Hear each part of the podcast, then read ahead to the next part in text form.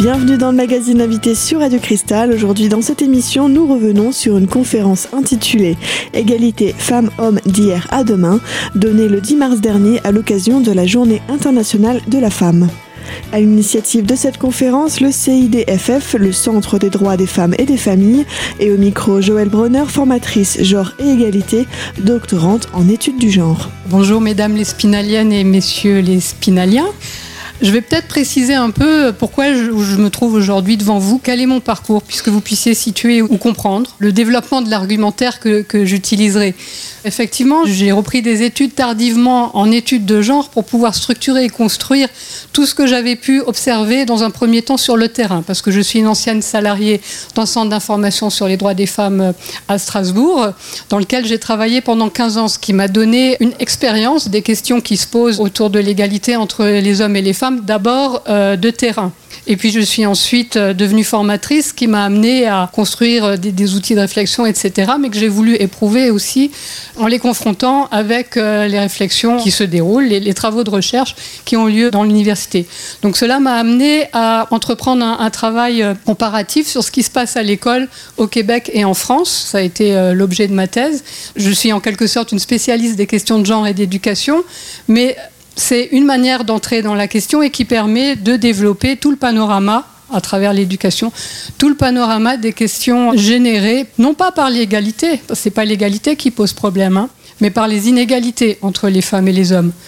Je vais rentrer dans le sujet à partir de trois concepts majeurs, qui sont celui de la mixité, celui du genre et celui de l'égalité. Je vais commencer par les dépioter un petit peu, ces trois notions, parce qu'on les utilise beaucoup sans nécessairement toujours savoir comment elles ont été construites, d'où ça vient et puis ce qu'elles signifient. Alors en ce qui concerne la mixité, c'est quoi la mixité? La notion de mélange. Hein. la notion, si on dit mélange, c'est qu'il y a une notion d'hétérogénéité. Dans la mixité est inclus la question de la différence. Mais la mixité, du point de vue euh, social et du point de vue des politiques publiques, c'est une volonté consciente, collective, organisée d'arranger un un vivre ensemble, c'est le mot qu'on emploie aujourd'hui, d'arranger des relations entre les différents groupes sociaux à partir donc de la différence. La mixité, c'est on prend pour acquis qu'il y a des différences et on met en place des dispositifs qui vont permettre de vivre ensemble avec toutes ces différences. Quel est l'inverse de la mixité, si on l'entend comme ça? Vous proposeriez sectarisme? Il y en a un autre qui est plus pertinent, qui est effectivement ségrégation. L'opposé de la mixité, c'est la ségrégation, c'est-à-dire un dispositif conscient et organisé qui pour le coup euh, n'organise pas euh, le commun et le collectif à partir des différences, mais organise la division à partir de la différence. Donc la ségrégation, on a coutume de l'entendre associée en général aux politiques raciales. On va parler de ségrégation pour évoquer l'histoire de l'Afrique du Sud ou l'histoire euh, de l'Amérique du Nord, la lutte pour les droits civiques euh, des Noirs aux États-Unis. C'est ce que dans notre euh, culture collective, on a présent à l'esprit dès lors qu'on parle de ségrégation. Mais on le pense beaucoup moins en ce qui concerne le sexe. Pourtant, si on considère, par exemple, cette salle, je prends l'Assemblée ici présente, Ici, on est dans un public mixte, certes, mais pas dans un public paritaire. C'est-à-dire, il y a ici moins d'hommes que de femmes sur un sujet qui concerne euh, l'égalité entre les femmes et les hommes. Mais il n'y a eu aucune volonté consciente ici de vous asseoir, les hommes ici, les femmes là. Enfin, je ne le vois pas, je ne l'observe pas. Mais dans de très très nombreux espaces sociaux, ce qu'on va constater dès lors qu'il y a des hommes et des femmes en présence, ce n'est pas justement le commun, mais ça va être la séparation. On le voit dans les classes à l'école, je ne sais pas s'il y a des enseignants ici dans ce public, mais quand les enfants sont en libre choix de pouvoir s'asseoir où ils veulent, comme ils veulent, avec qui ils veulent, j'ai une grande expérience aussi de pratique dans les établissements scolaires euh, et d'observation de classe. Et dans ces conditions-là, eh bien, vous allez avoir toutes les filles à droite, tous les garçons à gauche, ou toutes les filles devant, tous les garçons derrière. C'est-à-dire un processus de ségrégation spontanée qui se met en place. Dans le monde du travail, vous avez deux mécanismes de ségrégation organisés, et je le dis comme ça. Vous avez un mécanisme de ségrégation horizontale, puisqu'il y a des filières professionnelles entières dans lesquelles il n'y a pas d'hommes, ou très très peu, et des filières professionnelles entières dans lesquelles il n'y a pas de femmes ou très très peu. On parle là alors de ségrégation horizontale, c'est la question des choix, de l'investissement des matières scolaires déjà en amont des choix professionnels qui semblent parfaitement libres du point de vue des individus. Les individus vont dire mais moi euh, j'ai choisi d'être infirmière en toute liberté ou éducatrice de jeunes enfants ou esthéticienne, personne ne m'y a contraint, personne ne m'y a forcé. De même, des garçons diront mais moi je veux être euh, électromécanicien ou architecte ou euh, soudeur de mon propre choix. Or, quand on constate statistiquement ce qu'il en est de la répartition sexuée dans ces métiers, et qu'on voit justement l'absence de mixité, on est bien obligé de se poser la question de ce qui va générer cette ségrégation. Puisqu'il n'y a pas dans notre pays de loi qui détermine que quand on est une femme, on doit faire tel métier, et quand on est un homme, on doit faire tel métier. Et oui, malgré qu'il n'existe aucune loi à ce propos, la répartition des sexes en fonction des métiers reste très présente. On se retrouve tout de suite sur Radio Cristal pour la suite de cette émission consacrée à la conférence donnée par Joël Brauner.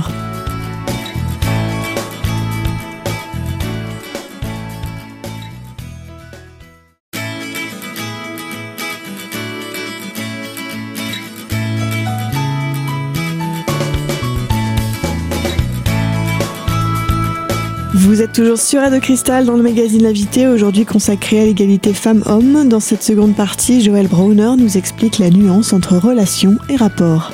Vous êtes toujours sur Radio Cristal dans le magazine L'invité, aujourd'hui consacré à l'égalité homme-femme. Dans cette seconde partie, Joël Browner nous explique la nuance entre relation et rapport. Donc il y a un autre dispositif qui n'est pas un dispositif légal et qui sociologiquement a un nom, c'est ce qu'on appelle un rapport social.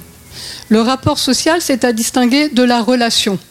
La relation, c'est, vous prenez deux personnes, l'une est en relation avec l'autre. Si l'une des deux s'en va, l'autre continue à exister. Ça, c'est une relation. Mais dans un rapport, si vous éliminez l'un des deux termes, l'autre n'existe pas. L'un n'existe que par rapport à l'autre. Donc quand on parle du rapport social de sexe, ça suppose qu'on ne peut avoir un sens de ce que est la catégorie femme que parce qu'il y a une catégorie homme, et vice-versa homme dans l'absolu euh, n'a aucune signification et femme dans l'absolu n'a aucune signification. Il n'existe que l'un par l'autre. C'est ça le rapport. Je ne dis pas attention, hein, parce que parfois on me, prête des propos que je ne tiens pas. Je ne suis pas en train de dire que les femmes ont toujours besoin des hommes pour vivre ou que les hommes ont toujours besoin des femmes pour vivre. Ça, c'est un autre débat. Mais là, je suis en train de parler d'un outil d'analyse qui est cette conception de rapport social qui permet de penser que les groupes s'organisent les uns par rapport aux autres. Et qu'à partir de là, être une femme ou être un homme, c'est pas seulement être doté d'attributs génitaux distincts, mais c'est occuper une place dans le monde social.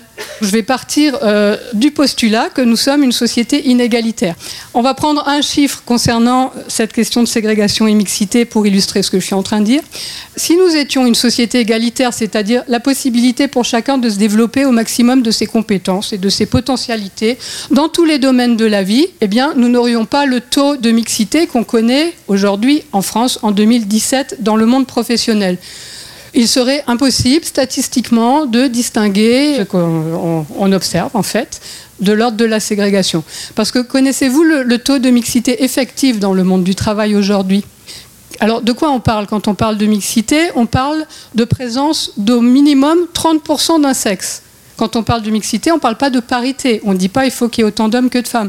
On dit il faut qu'il y ait au moins 30% d'un sexe pour qu'un milieu de travail soit considéré mixte. À partir de là, si on observe ce qui se passe dans les environnements de travail, que ce soit les ateliers, les salles de classe, les bureaux, euh, les hôpitaux, euh, les chantiers, enfin tous les environnements de travail, quand on les considère, on a un taux de mixité qui est 17% de mixité, c'est-à-dire de milieux dans lesquels il y a au moins 30% d'un sexe. Ce qui veut dire 83% de contextes dans lesquels il n'y a pas au moins 30% d'un sexe. Donc voilà un indice qui nous renseigne sur effectivement quelque chose que dès lors on ne va plus considérer comme simplement une différence, mais une inégalité, puisque ça suppose que selon le sexe, eh on va être assigné à tel ou tel type de parcours professionnel. Là, je parle de la société française et tous les exemples que je vais donner seront situés et contextualisés dans la société française. Toutes professions confondues. Alors, ces taux augmentent en flèche sur certaines professions. Par exemple, les enseignants qui travaillent dans les écoles maternelles sont de l'ordre de 2%, les enseignants. Alors que Prendre soin de jeunes enfants ne suppose pas d'être doté d'un vagin. Prendre soin de jeunes enfants suppose d'avoir développé certains types de compétences qui s'acquièrent. Quand on regarde la profession d'assistante maternelle, c'est pas 2%, c'est 0,5% là d'hommes. Alors je fais une toute petite parenthèse sur cette profession, dont je considère qu'elle illustre parfaitement bien cette grande arnaque. Hein, c'est une anthropologue qui, parle de ça, qui dit euh, euh, avoir convaincu les femmes que leur travail n'est pas un travail est une grande arnaque. Parce que prendre en soin des jeunes enfants, prendre en charge des jeunes enfants, suppose tout un ensemble de, capacités, de compétences, de savoir-faire qui, parce qu'ils sont associés à un corps féminin, sont invisibilisés. On ne les voit plus, elles n'existent pas. La profession d'assistante maternelle est celle qui, socialement, est la plus dévalorisée, pécuniairement parlant, de tous les métiers. Et c'est d'ailleurs même pas considéré comme un métier, puisque bénéficie d'arrangements particuliers euh, dans la forme de rémunération. Donc on voit là à quel point ce processus qu'on appelle la naturalisation des différences, la naturalisation des différences est un des fondements, un des sous-bassements des inégalités qu'on connaît entre les hommes et les femmes. C'est-à-dire d'interpréter une inégalité comme étant le résultat d'une différence. Or, ce n'est pas le résultat d'une différence, c'est le résultat d'un arrangement social, d'un ordre social qui attribue tout un pan de l'activité humaine aux femmes sans considérer que c'est du travail. Et on peut euh, poursuivre le fil là sur la question des, filières et des choix de filières. Ces métiers sont effectivement investis ou choisis, ou les filles et les femmes vont euh, s'y orienter en pensant être tout à fait libres, mais parce qu'elles sont dans un environnement culturel, hein, dans un environnement social, avec des modèles, des supports d'identification qui postule qu'il est tout à fait légitime, normal et souhaitable de faire ce type de métier quand on est une femme, et à contrario, euh, que c'est une transgression si on choisit d'aller dans ces secteurs-là quand on est un homme. Évidemment, tout ce que je dis concernant les femmes peut s'appliquer aussi concernant les hommes. Voilà, là mon premier point, c'est de dire qu'on va parler des inégalités et non pas des différences. Les inégalités sont produites par ce phénomène de naturalisation des différences. On va en justifier comme ça par peut-être la biologie, peut-être la neurologie, peut-être la physiologie. Hein. On va aller essayer de chercher dans la nature des explications qui vont rendre compte de pourquoi le monde social est organisé comme il est. C'est la fin de cette seconde partie. On se retrouve tout de suite sur Radio Cristal pour la suite de cette émission. Joël Bronner nous expliquera plus en détail son propos.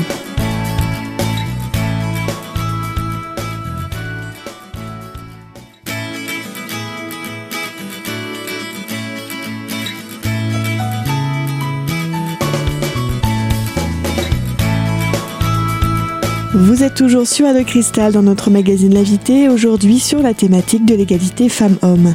Joëlle Bronner, qui est formatrice en genre et égalité, développe son idée de ségrégation en nous parlant de la ségrégation verticale dans le monde du travail. Alors je développerai tout à l'heure euh, les, explications de pourquoi c'est comme ça, puisque c'est pour ça que vous m'avez fait venir, hein. l'égalité d'hier à demain, c'est-à-dire Comment ça s'est construit, ce monde qu'on connaît aujourd'hui? D'où ça vient? Qu'est-ce qu'on a comme hypothèse explicative de ces inégalités?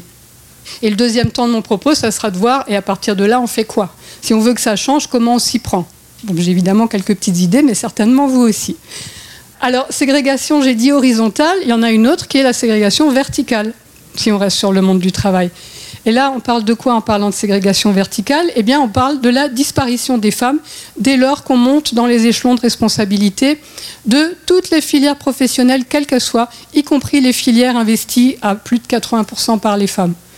C'est très frappant pour euh, ce qu'il en est de l'enseignement et des professions de soins et de santé. Des hommes qui sont sur le terrain, par exemple auprès de jeunes enfants, ou des assistants sociaux, vont rester en moyenne 2 à 3 ans sur le terrain avant de devenir cadres. Et donc, ils n'y sont plus sur le terrain. Ils n'y sont plus en contact avec les petits-enfants, avec les malades, les personnes qui ont besoin qu'on s'occupe d'elles. Ils sont plus dans les bureaux avec des fonctions de gestion et de responsabilité. Alors que les femmes attendent en moyenne 8 à 10 ans pour devenir cadres dans ces professions. Pour les hommes, il y a ce qu'on appelle un escalator de verre par rapport au pouvoir, c'est-à-dire, euh, s'il y a des jeunes hommes ici présents, soyez assurés que si vous choisissez cette filière, vous allez faire carrière. Même si effectivement il peut être compliqué de faire ce type de choix quand on est un adolescent parce que euh, vous allez vous confronter à un certain nombre de représentations qui vont mettre en doute votre identité sexuée si vous décidez d'investir un secteur majoritairement féminin. Et c'est pas facile à vivre non plus euh, pour les jeunes garçons, les jeunes hommes, que d'être confrontés à ce type de messages qui vont les dévaloriser. Et du coup là, ça m'amène tout de suite à une autre notion. Là, on vient de parler de séparation. Quand on parle de ségrégation, on est sur l'idée de la division, de la séparation. Mais dans la question des inégalités entre les femmes et les hommes, c'est pas seulement de séparation et de division dont il s'agit, mais aussi de hiérarchie. Puisqu'effectivement, un garçon qui s'aventure dans des territoires considérés comme féminins va être dégradé dans sa valeur sociale, dans sa valeur, euh, les valeurs associées à la virilité et à euh, l'identité masculine. Il va perdre quelque chose. Par contre, si une femme s'aventure dans les territoires considérés comme masculins, elle, elle va gagner quelque chose. Ça va être quelque chose de l'ordre d'un plus, de l'ordre d'un épanouissement, alors que le phénomène inverse s'observe pour les hommes, c'est-à-dire qu'il n'y a pas du tout de symétrie. Ça se voit là aussi euh, très précocement dans les interactions entre les enfants à l'école, par exemple.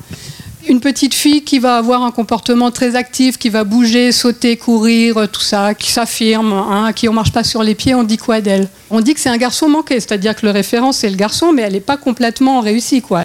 Mais euh, quand même, quand on est une petite fille garçon manqué, c'est pas une insulte. C'est pas franchement dévalorisant. Et beaucoup de filles euh, le revendiquent, s'identifient comme des garçons manqués avec beaucoup de fierté. Par contre, quand il s'agit d'un garçon qui, lui, développe des intérêts, des attitudes plutôt calmes. Par exemple, il aime dessiner avec les feutres à paillettes. Ou alors à carnaval, il va vouloir mettre une robe de princesse. Qu'est-ce qui se passe pour ce garçon-là? Les gens vont dire que c'est un PD. C'est-à-dire, la question, c'est pas celle de l'identité sexuelle là qui va être stigmatisée, mais celle de l'orientation sexuelle.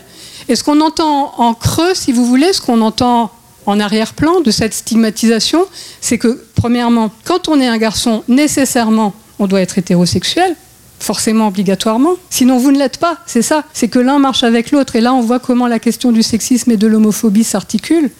Puisque une des dimensions, justement, de l'identité masculine, c'est d'être hétérosexuel. Et si vous n'y souscrivez pas, vous vous exposez effectivement à la stigmatisation et au rejet du groupe des pairs. Mais il y a aussi cette notion pour le garçon qui s'intéresserait à des activités féminines que ça fait de lui un être humain de moins grande valeur puisque à peu près tout ce qui est considéré comme féminin a moins de valeur qu'à peu près tout ce qui est considéré comme masculin.